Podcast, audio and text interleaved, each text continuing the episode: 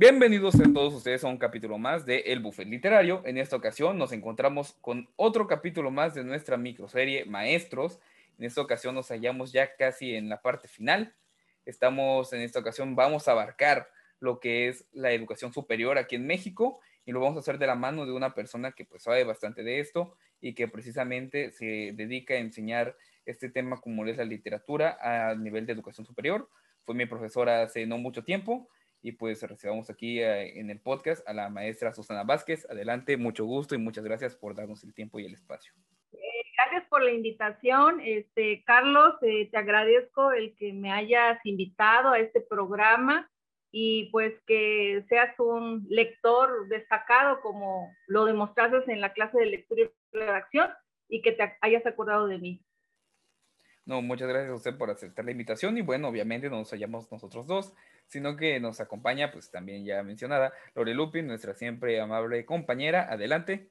Todos bienvenidos a este nuevo episodio de nuestra serie Maestros. Ya como les dijo aquí el querido Carlos, vamos a estar hablando ya del nivel de universidad, ya nivel superior, ya vamos a las grandes ligas, como quien dicen, aquí ya todo el mundo ya tiene que haber pasado por un proceso lector, entonces, pero no venimos solos, como dice, tenemos una maestra, la maestra Susana, maestra de Carlos, por lo visto, y creo que vamos bien de la mano porque nos va a explicar algunas cosillas y cosas de cómo es esto de la literatura y estas cosas para términos universitarios, porque ya es un poco más complejo. Pero vayamos al inicio, o sea, vamos a empezar con todo esto cómo se inició en la literatura, qué sucedió, cómo estuvo eso, qué la llevó a ser maestra de literatura, porque Carlos me comentaba que era maestra de taller de literatura y redacción en la universidad, ¿no? Sí, miren, pues empecemos por mis orígenes. Este, yo nací en la ciudad de Papantla. Entonces, definitivamente el lugar donde naces es determinante, creo, para en, en la cuestión de la lectura. Este, incluso hoy, me, hoy porto una blusa de, de, mi lugar de origen, si la alcanzan a ver, es una blusa bordada con hilo y listón y es una blusa de allá de mi tierra. Este, y pues yo me puse a recordar ahora que, este, que, que hice reflexión de cómo inició lo de la lectura, pues yo recuerdo que en la infancia mi mamá nos compraba algunos libros de cuentos este, y también teníamos los cuentos en disco, en lo que eran los, los, los discos de acetato. Entonces mi mamá nos ponía los cuentos de Peter Pan, de La Patita, los cuentos de Cricri, y fue como que de alguna manera fue, fui entrando en lo de la lectura. También a la par mi mamá nos compraba los libros de cuentos de Hans Christian Andersen. Me acuerdo que leíamos la del patito feo, la del soldadito de plomo, el traje nuevo del emperador, y de alguna manera fue como me fui este, involucrando en la lectura. Tuve muy buenos maestros también en la primaria. Mis maestros siempre eran muy fijados en la cuestión de la escritura y también eran buenos este, lectores, mis maestros de primaria.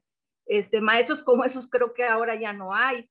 También en la secundaria tuve buenos maestros del español. Recuerdo mi maestra de español que incluso una vez nos preparó para un concurso de ortografía y este, estuvimos yendo todo el verano a tomar clases de cuestiones ortográficas. Eso también como que se me quedó muy grabado a mí, ¿no? Este, el hecho de, de, este, de lo que se esmeraba la maestra en sus alumnos por este, porque nosotros mejoráramos nuestra escritura y la verdad, ese grupo de la secundaria que todavía seguimos conviviendo en un grupo de WhatsApp, pues somos buenos, ¿no? En la redacción, o sea, sí nos defendemos.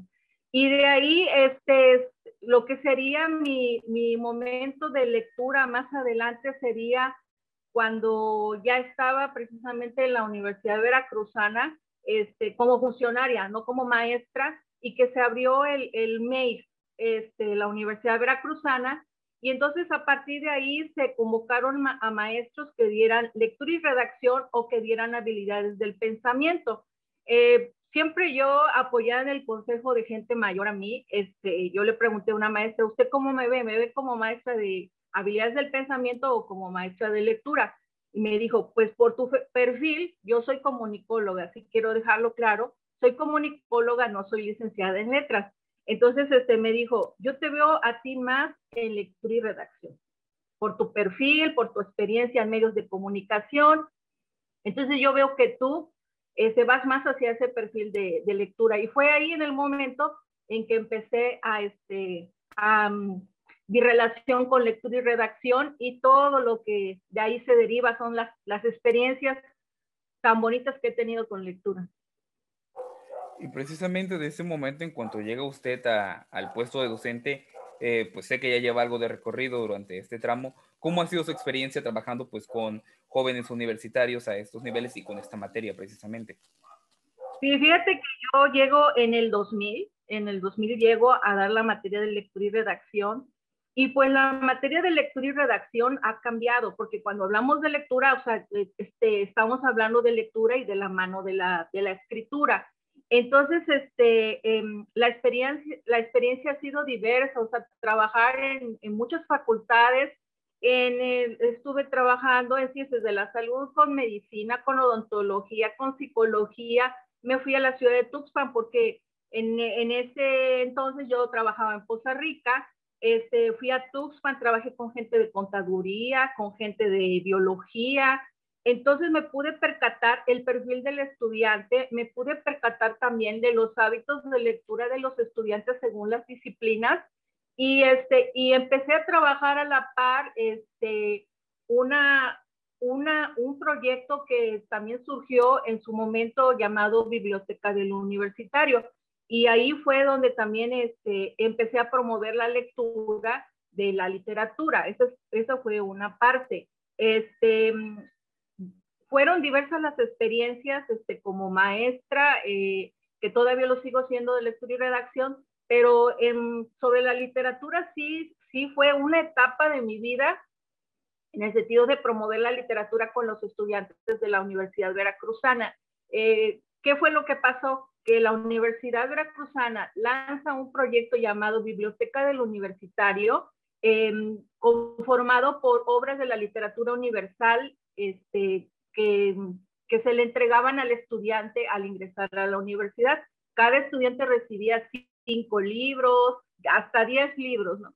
Y en ese momento yo me puse a pensar qué hacían los estudiantes con esos libros que la universidad les entregaba, porque sabía yo que muchos los vendían o los cambian por un cigarro o por una comida o los, este, o quedaban ahí en el olvido, ¿no? En las cajas en una oficina sin entre los maestros de lectura y redacción para promover la lectura de esas, de esas obras de la literatura universal. Y fue, fue ahí cuando yo decidí, no, por cada, en cada semestre con cada grupo que yo tenga, mi compromiso va a ser promover la lectura de esas obras de la biblioteca del universitario. Y fue así como empecé a promover la literatura con los estudiantes. Este, se promovió literatura de autores este, ingleses, autores franceses, autores rusos, eh, y aquí se trataba de darle al alumno que seleccionaran por grupo un libro de la colección, porque todos recibían la misma colección ya que tenían definido el libro, cada quien tenía que leer el libro, ¿no? Y me tenían que entregar a mí una evidencia de haber leído el libro. O sea, por lo regular les pedía yo avances, resúmenes de cada capítulo. Y después de, resumir cada capítulo, yo lo que les pedía era que identificaran a los personajes principales de la obra también. Después de eso, yo este, me enfocaba mucho en la reseña crítica que se evaluaba, o sea, y se sigue evaluando en la materia, eh, de que ellos tenían que llegar a hacer su reseña crítica de su obra, ¿verdad? O de su cuento. Y este, para eso yo les explicaba todo lo que implica una lectura crítica hasta llegar a tener el producto final.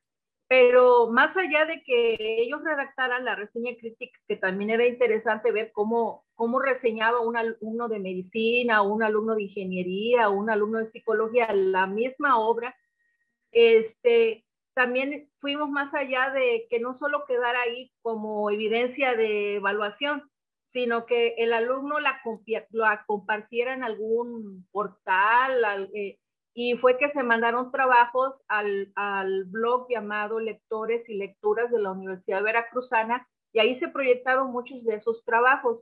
Este, y también se creó en ese tiempo un foro llamado Unidos por la Lectura, que es que en que al principio se trató de eso, de que los alumnos se presentaran en ese evento para leer su reseña crítica de su obra. Y fue una experiencia, la verdad, muy padre ese foro. El foro sigue, pero ahora con otro enfoque.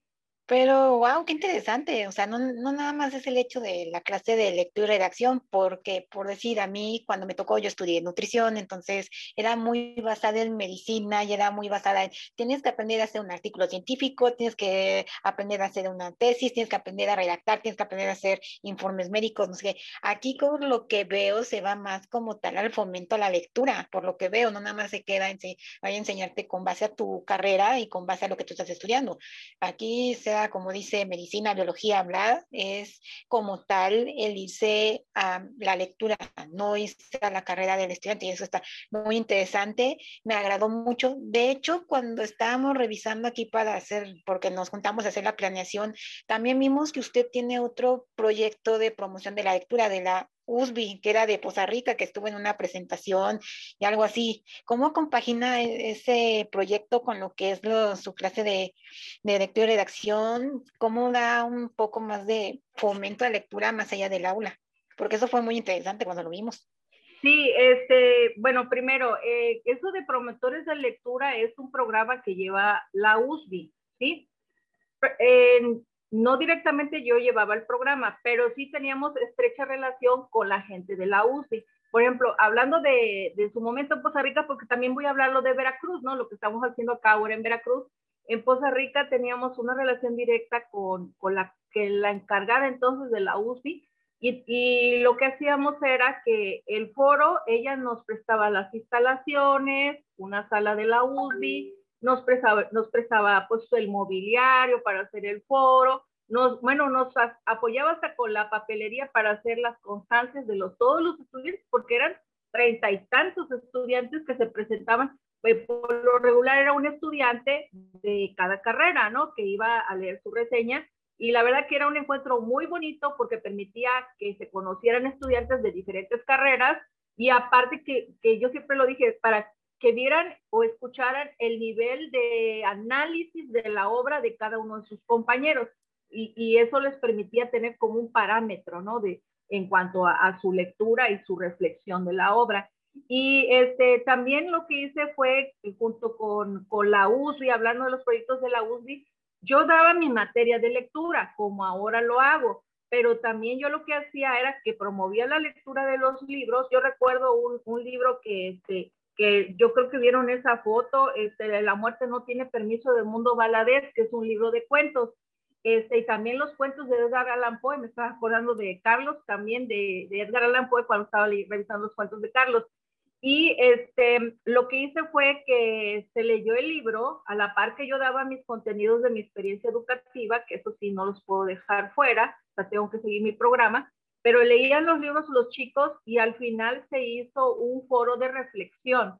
El foro de reflexión, este, había, creo que, eh, me recuerdo que había actividades de la USB de, por el Día del Libro, y entonces iban eh, seis chicos, por lo, regular eran tres mujeres, tres hombres y un moderador, y iban y presentaban el libro, La muerte no tiene permiso. Cada joven participaba, hacía su reflexión de la obra, y yo estaba ahí, ¿no? Como presentadora de ellos, pero el, en sí el evento era de ellos.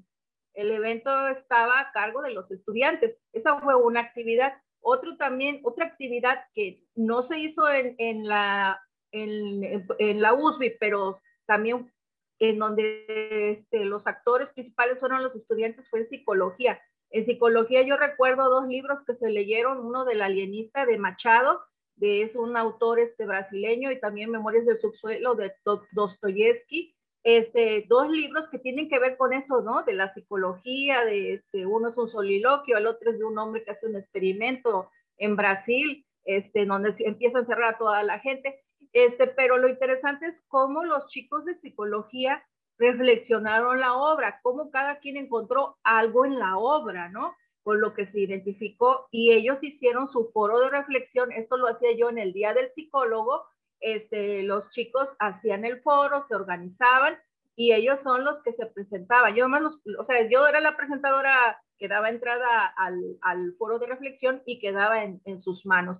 Entonces fueron ejercicios muy, muy padres los que se hicieron con estas obras este, y en diferentes carreras.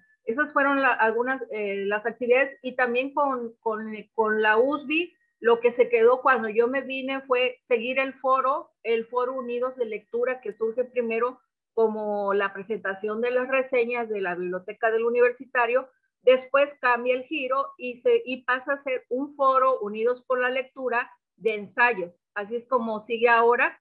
Este, lo, es un foro en donde estudiantes de todas las carreras van y presentan sus ensayos que tienen que ver con los temas de transversalidad, que son los, los temas trans, este, transversales que están presentes en todas las carreras.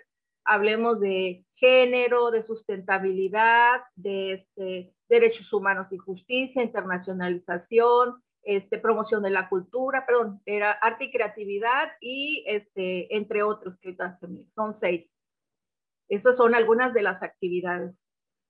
Y precisamente, profa, a partir de este trabajo que tiene usted con diferentes carreras, eh, un punto que me gustaría, este, que me llama mucho la atención es, ¿es necesario todavía a niveles universitario fomentar la lectura? O sea, ¿no llega el joven ya este, leyendo o teniendo un poco este acercamiento, raciocinio respecto a la literatura, sino que llega casi, casi como, como si no la conociera o como si la rechazara, porque hemos visto, bueno, pues hemos ya llevado capítulos de, desde kinder, kinder primaria, secundaria, bachillerato y pues ahorita estamos con educación superior. Y pues vemos que, por ejemplo, en bachillerato muchas veces muchos jóvenes llegan sin el contacto con la literatura, este, también llegan sin muchas otras cuestiones, porque vemos que muchas veces el sistema educativo les trata de enseñar clásicos que varias ocasiones terminan alejando a los jóvenes, precisamente. Entonces, mi cuestión aquí va hacia cómo es el hecho de tener que fomentar y no que estos este, jóvenes lleguen ya teniendo ese hábito o ese gusto por la lectura. ¿Cómo es ese choque de, de ideas, por decirlo de alguna forma? Bueno, este, Considero que hay, que seguir fomentando primero este, la lectura de la literatura. Y no lo digo yo, lo dicen muchos autores. Eh, nosotros hemos tenido algunos encuentros con escritores que nos han capacitado como maestros de lectura y redacción. Y ellos dicen que los, o sea, independientemente de, que el alumno lea este, en la carrera contenidos este, de su disciplina, el alumno también debe leer literatura y debe leer poesía. Este, porque eh, yo recuerdo que eso lo dijo en su momento eh, Felipe Garrido, con quien hemos estado en contacto, que es un escritor de Guadalajara y que nos ha dado cursos. Este, también en su momento ya, ya no está con nosotros el maestro Sergio Pitol, pero él es el, eh, fue el creador de la biblioteca del universitario el que seleccionó cada obra que, que, iba, que iba a estar en la biblioteca del universitario. Entonces él refiere eso, o sea, de que, de que hay que promover la literatura en el, en el, contexto, de, en el contexto universitario, porque la literatura te permite este, conocer, eh, por ejemplo, em, una forma de pensar, una forma de, este, de plasmar una realidad vista desde un autor, te aporta vocabulario, este, también te aporta em, eh, formas de redacción, estilos y pues sobre todo cultura general, ¿no? Em, ahora, eh, la universidad como la universidad en sí, em, puedo hablar de lo que hay de la universidad en cuanto a los proyectos de lectura. Este, Está el proyecto como tal de promover la lectura desde el momento en que la universidad también abre eh, la especialización en lectura. Hay una especialización en lectura del CONACYT que está eh, con sede en la ciudad de Jalapa. Em, ellos, eh, un grupo también de, expertos, de, maestros interesados en la lectura, es que gestionan para que se logre esta especialización de lectura. La especialización de lectura no es dirigida solo a estudiantes de, letras, sino también a estudiantes en general de diferentes carreras.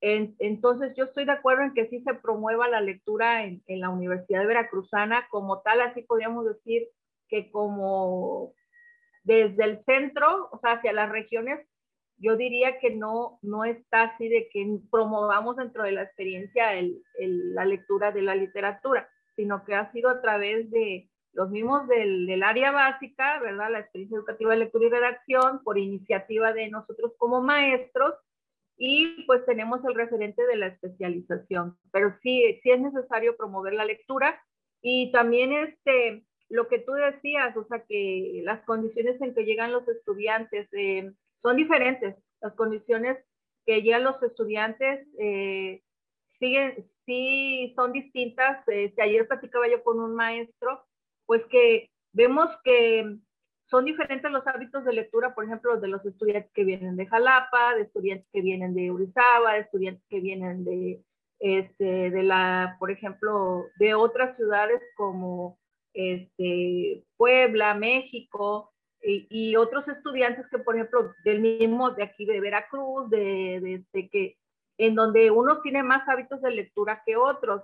Y también tiene que ver las condiciones, o sea, las condiciones donde hayan nacido, este, me refiero si en su, en su familia hay alguien que lea, alguien que los haya impulsado a leer, quiénes fueron sus maestros, o sea, cómo se formaron, también todo eso influye, ¿no? Em, entonces, eso hemos encontrado de que, de que de las características distintas de los estudiantes, algunos no les gusta leer y otros sí les gusta leer, claro que son más los que no a los que sí.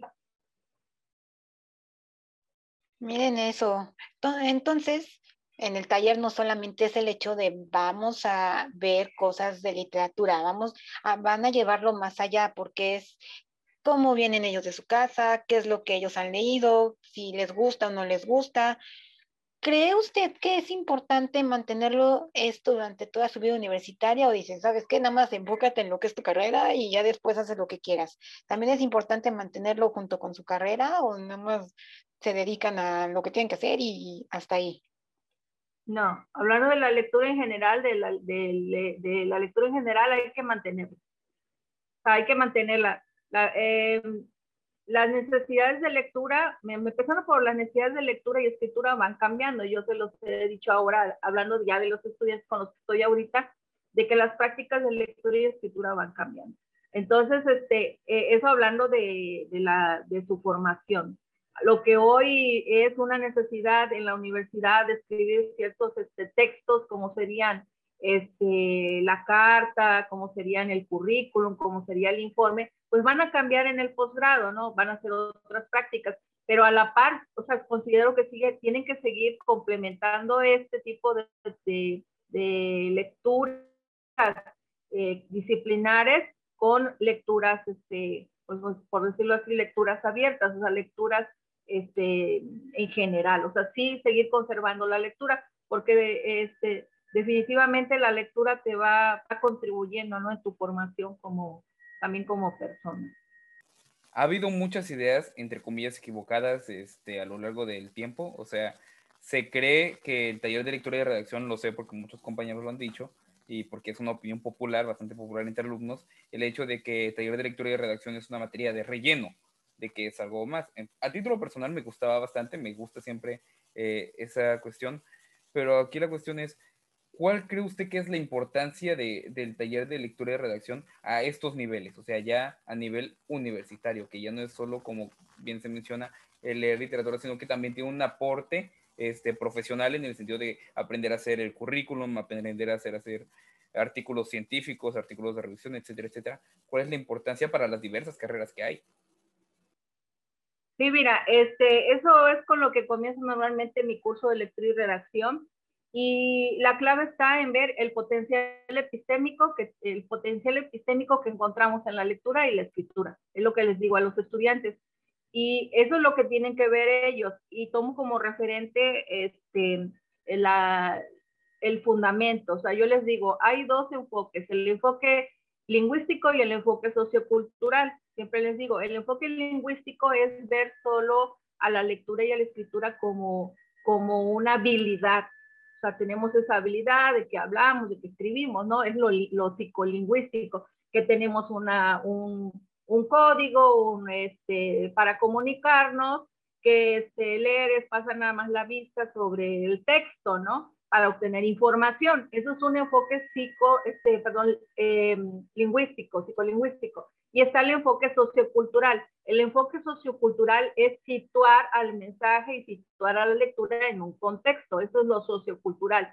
Y ver en la lectura y la escritura un artefacto, o sea, es ver una, un artefacto de poder, o sea, ver a la lectura y la escritura como un poder que tienes, ¿verdad? Para poder, este, bueno, redundando, para poder este, hacer uso de esa información con ciertos fines. Es el enfoque sociocultural.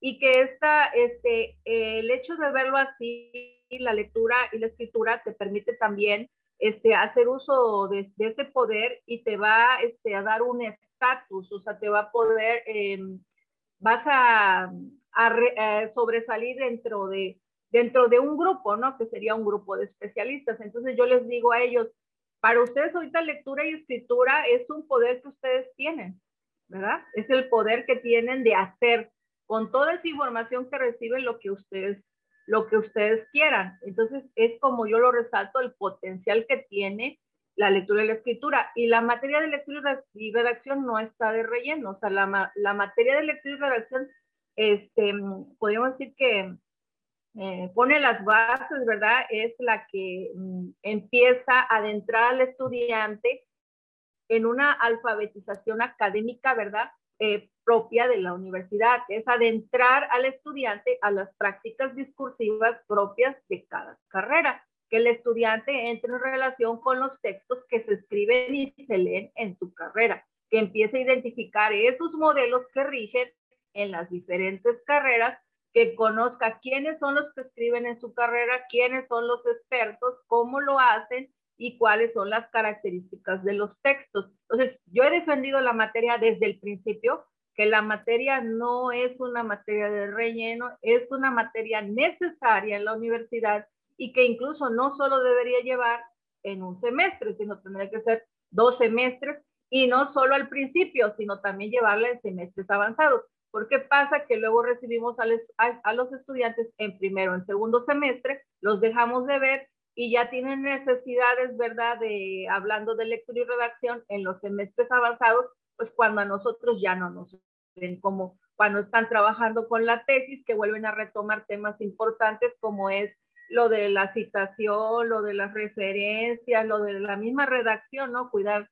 este, el uso de, no sé, de marcadores este, discursivos, que es lo que llamamos los, los conector, conectores, perdón, y pues vemos que hay una necesidad, o sea, de todo lo que les enseñamos, sí lo están este, ocupando. Entonces, así es como lo, lo estoy planteando yo en este momento, en el que estoy con estudiantes principalmente de ingeniería que todo lo que les estoy dando es porque lo van a ocupar, que todo lo que les estoy enseñando, las estructuras, es porque las van a poner en práctica, ¿no? Y los maestros las van a, requerir. Entonces, esto es lo que pudiera yo comentar.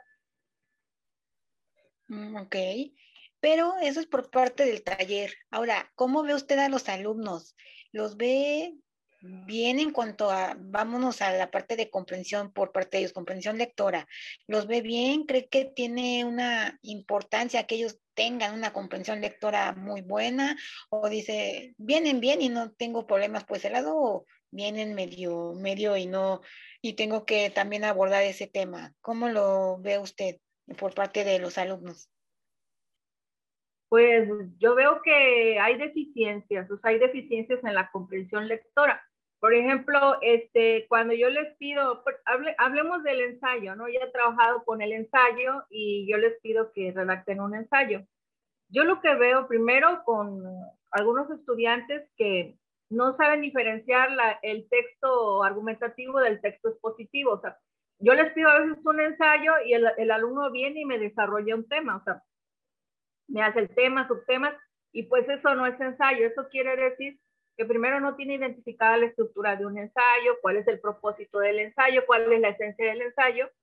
Y, este, y, y cuando ya tienen la idea de lo que es el ensayo, que les explico, veo que, por ejemplo, no saben interpretar información de los autores, o sea, no saben interpretar, por ejemplo, eh, redactar las citas interpretadas, no saben em, eh, incluir eh, em, este, los, sus argumentos, ¿no? Dentro de, para ir enlazando una cita con otra, sus propios argumentos. Entonces eso también habla de, que no hay una, este, pues que no hay una, una, una lectura de comprensión. Eh, no quiero decir que todos, hay algunos jóvenes que sí lo hacen, este, pero sí hay que trabajar con eso, o sea, con que el alumno comprenda, con que el alumno este, también construya sus, textos, este, los alumnos luego no tienen idea de cómo empezar a escribir el texto, hay que darles estrategias de cómo empezar a armar los textos, que lleva una introducción, que debe llevar normalmente un desarrollo, que debe llevar una conclusión, y eso dependiendo cada texto.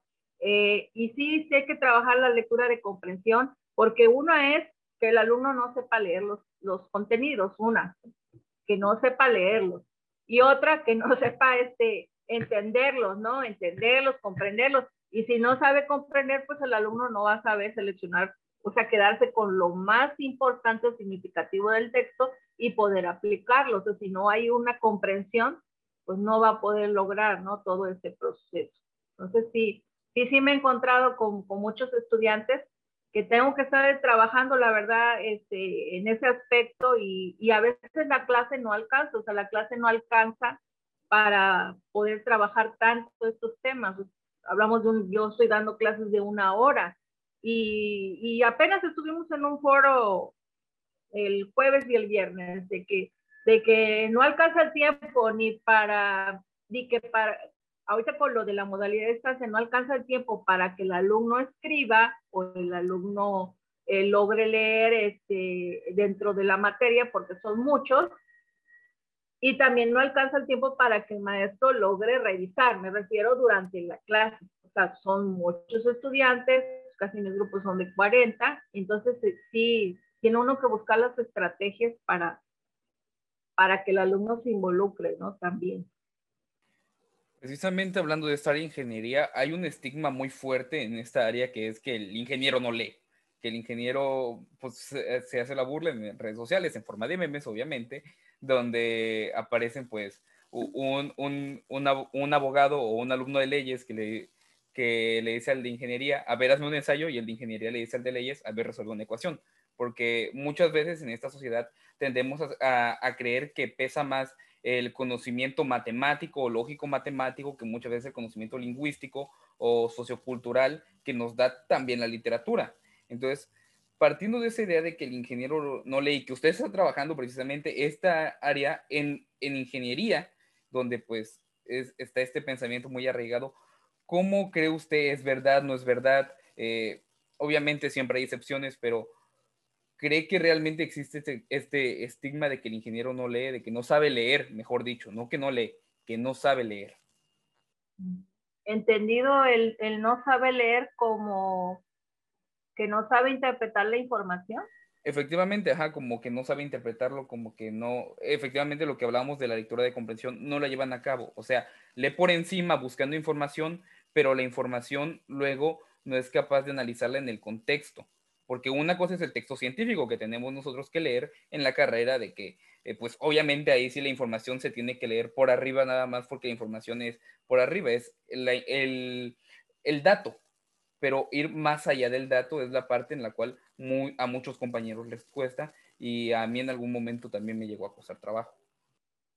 Pues sí, mira, eh, a mí lo que, efectivamente lo que dices es cierto, eso lo hablaba yo ayer con un, un ingeniero porque estamos hablando del tema. Y el dicho por el mismo ingeniero este, de aquí de, de, pues de nuestra área, de aquí de Ingeniería Veracruz, decía, es que la mayoría de los estudiantes de ingeniería no, no leen, dice, no, no leen y no saben entender. Y tuve una experiencia, decía el maestro, con un alumno que me dijo, es que no, no, no, maestro, es que no sé leer, no sé leer hasta cuestiones de este, matemáticas, decía, no sé leer y no sé comprender lo que me está enseñando usted. Entonces, eh, eh, sí, sí, yo lo he notado, o sea, yo he notado que, que no, el alumno no sabe, em, no sabe, eh, la mayoría no sabe comprenderlos, comprender, llegar al nivel de comprensión, ¿no? De los contenidos. Y sí, por ejemplo, yo noto diferencias, a mí si me dices, eh, hablando de los perfiles de los estudiantes, yo un alumno que veo que lee bastante, que tiene un nivel de comprensión rápido, el alumno de medicina. Este, otro alumno que tiene un nivel de comprensión rápido, yo por ejemplo encontré con los, los alumnos de ingeniería, fíjate, petrolera, eso fue también que me percaté de, de esos alumnos este, que tienen un nivel de comprensión, o sea, yo lo veo elevado. Este, los alumnos así que, que he notado, sí que he trabajado con muchos estudiantes, pero por ejemplo los alumnos de pedagogía, los alumnos de trabajo social, los alumnos este, de, de ingeniería, sí encuentro, la verdad, sí, en gran parte estudiantes también que no, que no logran llegar al proceso de la, de la comprensión. Pero pues hay muchos factores. Yo digo que tiene que ver que se, que se han adentrado más también a, a lo que es su, su, su, tipo de información, ¿no? Su, su, sus lecturas que hacen de más en el contexto técnico, ¿no? Contexto matemático.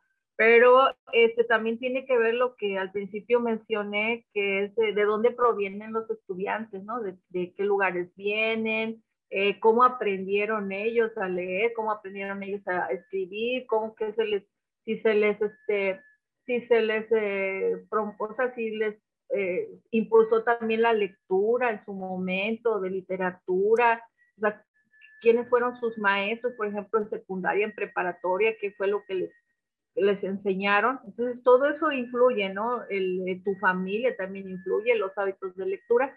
Em, entonces, todo eso tiene que ver con nuestros estudiantes y pues son los estudiantes que recibimos, ¿no? Son los estudiantes que llegan a, a nuestras aulas, a los que atendemos y que sí es un gran reto para nosotros como maestros eh, recibir a estudiantes con, con diferentes características, diferentes perfiles y que son distintas condiciones las que presentan.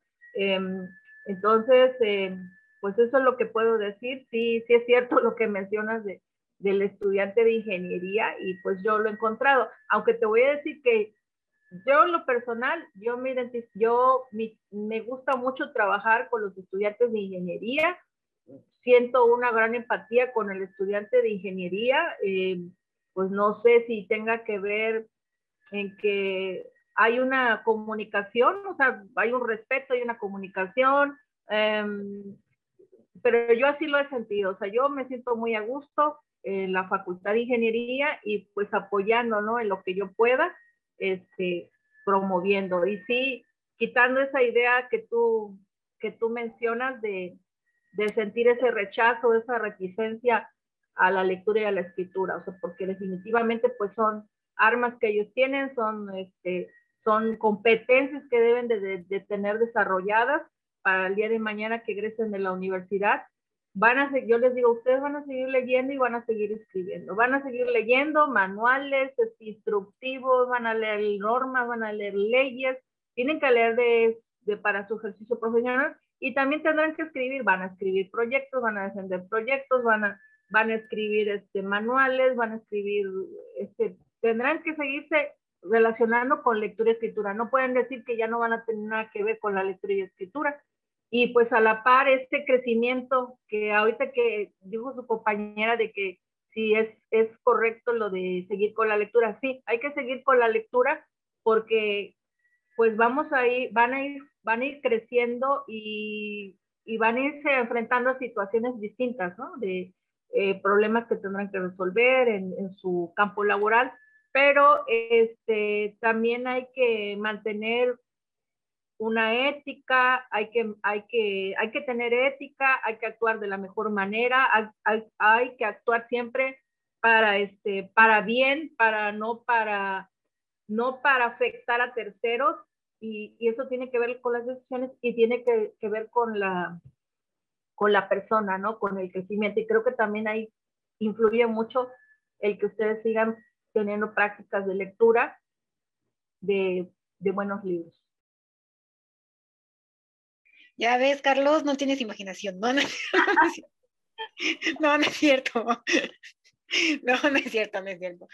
Pero a todo esto, si usted pudiera, ¿qué mejoraría? ¿Qué aspectos mejoraría del alumno, en este caso universidad?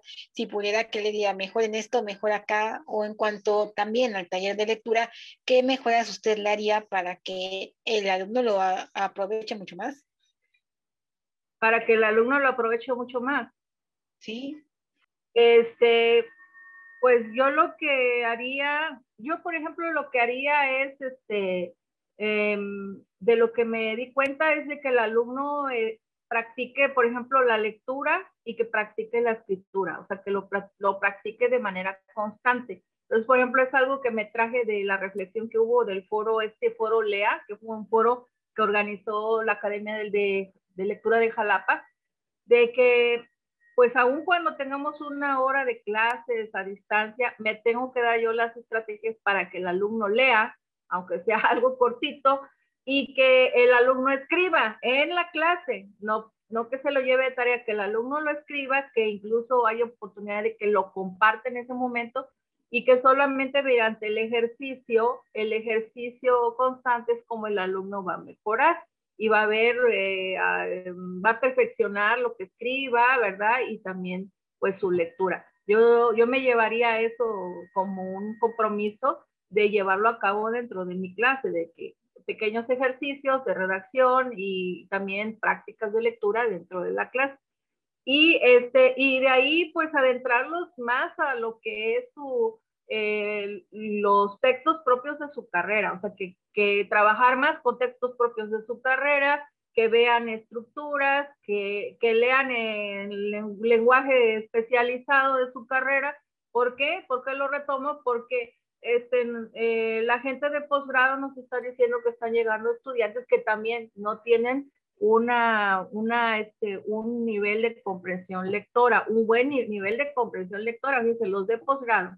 Y que también el alumno no hace uso correcto de las citas y que no sabe este, mm, eh, unir, eh, como complementar, o sea, este, eh, dar entrada al uso de una cita, o sea, donde cada uno de nosotros pues este, va enlazando, ¿no? Una cita con otra. Entonces, este, hay una exigencia por parte de posgrado también de que de que el estudiante aprenda a hacer todo eso. Aunque yo lo decía, bueno, yo recibo al estudiante de los primeros semestres y pues ya de ahí ya lo dejo de ver, ¿verdad? Pero yo diría sobre todo eso, o sea, las prácticas de lectura y escritura constantes y de trabajar con los textos, pues ya de lo que son las carreras, que es lo que estamos haciendo ya en este momento, trabajar con artículos científicos propios de su, de su carrera y llevarlos a, a bases de datos especializadas, este, que, donde encontramos publicaciones este, pues actuales, reconocidas a nivel internacional. Y bueno, profa, para cerrar este capítulo casi casi, pues queremos conocer también la parte lectora de usted, qué, le gusta leer en sus tiempos libres, cuáles son sus autores o sus libros preferidos o los géneros, qué, qué le gusta leer. Sí, mira, fíjate que a mí en los últimos años, ¿verdad? A mí lo que me ha gustado leer son libros que, que me den, eh, que me den eh, de alguna manera fortaleza, que me den eh, ánimo, que me, que me, que me motive, ¿no? Porque yo siento que como maestra, pues yo tengo que motivar a los estudiantes. Yo siempre le, he dicho, bueno, yo no puedo llegar dormida al salón de clases si los alumnos luego están dormidos. O sea, yo soy la que tengo que estar despierta para, para empezar a dar mi clase y que debo de, y siempre ha sido mi idea, o sea, y que debo de transmitir esa, la frescura, debo de transmitir el, la, pues, este, el, el ver siempre lo positivo, ¿no? De, pues, pues de la vida, ¿no? No sé si lo he logrado, no sé, Carlos, cuál sea tu, la percepción de mi persona, pero yo siempre he tratado de que de, de, no, o sea, también de no cansarlos, de, de tratar de hacer mi, mi, clase amena. Entonces, a partir de eso, este, lo que te puedo decir, em, eh, hubo tres libros que primero empezamos con los libros de la biblioteca del universitario en varias facultades. Em, después em, hubo una, un director que me dijo, a mí me gustaría que tú pusieras a los alumnos a leer libros que eleven la autoestima y que la inteligencia, trabajen la inteligencia emocional. Y dice, pues adelante, y los trabajo con los alumnos. Nada más para recordar esa edad, hubo un libro que, que se trabajó con, con ingeniería, el monje que vendió su Ferrari, ese lo leímos, y el poder está dentro de ti de Louis Hay, o cómo se lee. Eh, también ese es otro libro que se leyó. Eh, y de ahí, eh, hablando de lo que también, porque los directores me lo pidieron. Y de ahí, del libro que últimamente he estado leyendo, este libro me lo regalaron, no sé si lo alcanzan de, a ver. Es el libro de un japonés, una guía para una vida feliz. Entonces, este me pongo a leerlo no, em, no así de una manera ordenada, sino que agarro un, un, tema, entonces lo leo y lo reflexiono. Y aquí les quiero leer, ¿no? Eh, lee libros que le den ánimo. aquí les voy a leer un poquito. No lea libros sobre asuntos tristes. Leyéndolos, su mente queda repleta de tristezas y atrae situaciones que causan tristeza. Y como consecuencia acaba enfermándose. Lea libros que le den ánimo, valor y fuerza y que despierten en usted la alegría de hacer el bien a los demás. Em, de esta forma será una persona valiente, animada, saludable y bondadosa. Entonces, este es un, este es un libro que, que me obsequió una persona, me lo obsequió, la verdad no sé si me vio en una situación o... Y, lo interesante aquí es que cuando he leído un libro, yo no sé si les ha pasado a ustedes, pero cuando he leído un libro, después hay una situación en mi vida que ocurre y que me enlaza con el libro. No sé si les ha pasado a ustedes. Sí, pasa con muchísimos libros, o sea, es, es, la parte de la conexión.